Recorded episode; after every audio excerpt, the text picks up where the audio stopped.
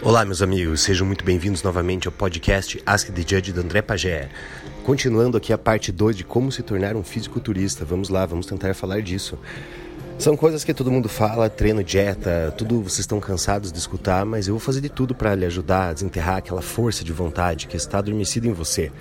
Mas é bom a gente saber que de cada 10 que tentam, né, Três melhoram definitivamente, mas apenas um fica com o físico de campeão, porque o resto não passa dos três primeiros meses e o resto desiste antes dos três anos. Então, se você quer entrar nessa questão de competição, você precisa saber disso, tá? Você nasceu para isso, tá? Porque também temos aquela outra categoria daqueles que vão começando e parando não conseguem ter frequência de treinamento e por isso não melhoram e ficam estagnados ou vão apresentando uma piora disfarçada, porque desregulam a comida no final de semana e aí chegam na academia fazendo força e não vendo que estão ficando mais volumosos, mas com a cintura parecendo um balão.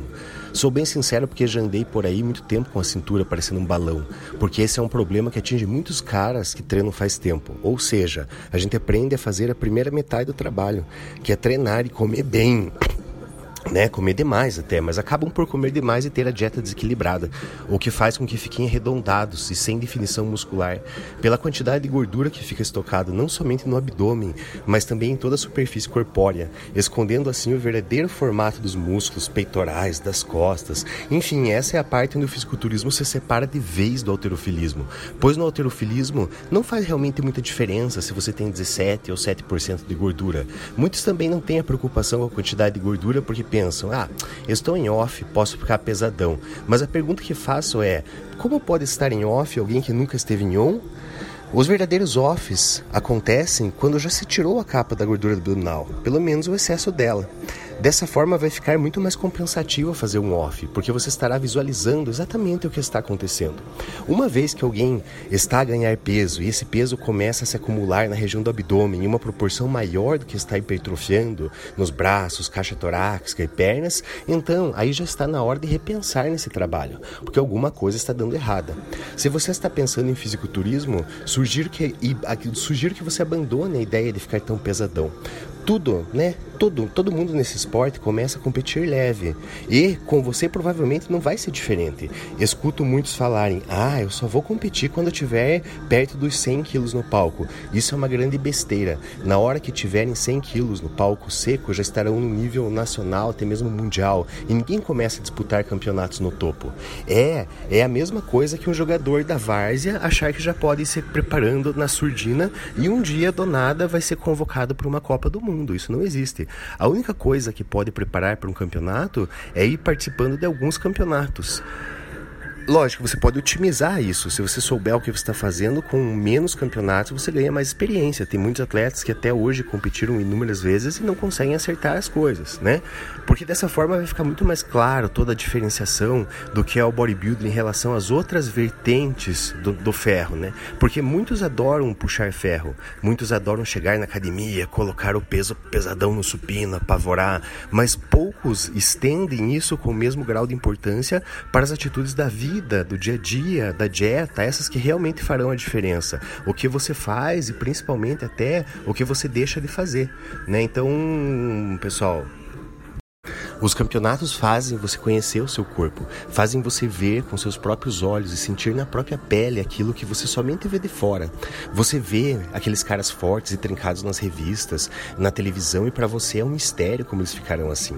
Se você chegar a um ponto de participar de um campeonato, você não precisa ser o melhor nem ganhar nada, mas se você tiver adquirido um aspecto bom, então esse mistério ele vai se descortinar e você vai começar a enxergar tudo diferente. Onde tinha o mistério, a palavra mistério, você você passa a enxergar a palavra trabalho. Então você vai olhar o físico de um fisiculturista, um outro atleta, imediatamente você vai ter a noção do trabalho que foi realizado. Esse trabalho agrega o elemento tempo, que leva para tudo isso, os elementos sacrificantes e brutais, simultaneamente relacionados ao treino, à dieta, às privações, e ao mesmo tempo ele consegue visualizar em si mesmo esse atleta a dimensão desse trabalho, né? Ele olha o outro atleta, ele reconhece esse trabalho que foi feito e ele consegue perceber nele quanto que ele falta, ele, ele consegue imediatamente é, essas lacunas, elas imediatamente elas vão aparecendo, elas vão ficando claras e esse atleta ele começa a conseguir construir esse trabalho, ele vai conseguir ficar consciente das mudanças que ele precisa realizar na sua dieta,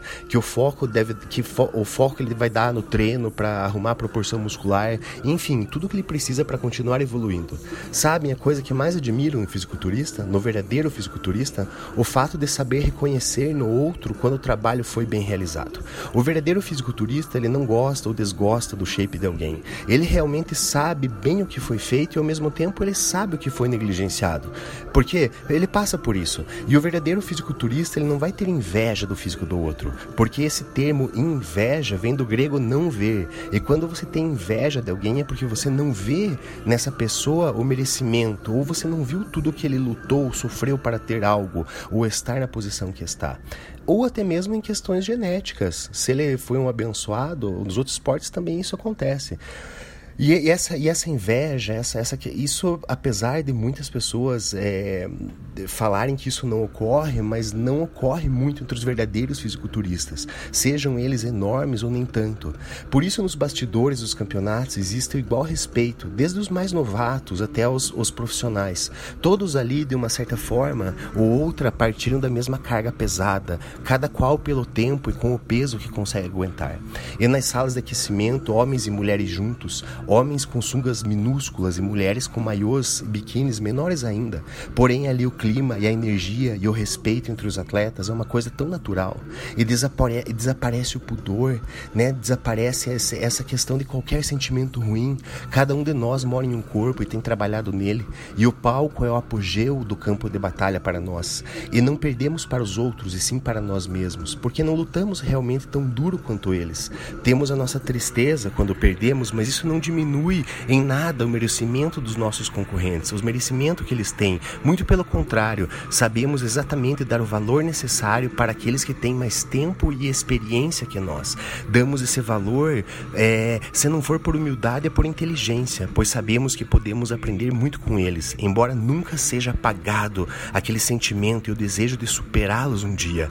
E o espírito competitivo funciona assim. Esse é o seu jogo. Se você gosta desse jogo, se você gosta desse jogo, você pode, você pode permitir que esse espírito acampe ao seu lado. Enquanto você conseguir ser digno de ter esse espírito ao seu lado, ele lhe apoiará, não lhe abandonará e permitirá, permitirá que você adentre ao salão dos guerreiros, dos atletas de todos os tempos e você passa a partilhar dessa garra. E a única coisa que lhe é pedida é que você honre esse espírito. Ele é belo e faz parte de algo muito maior. Se você gosta de tudo isso, você está no caminho certo.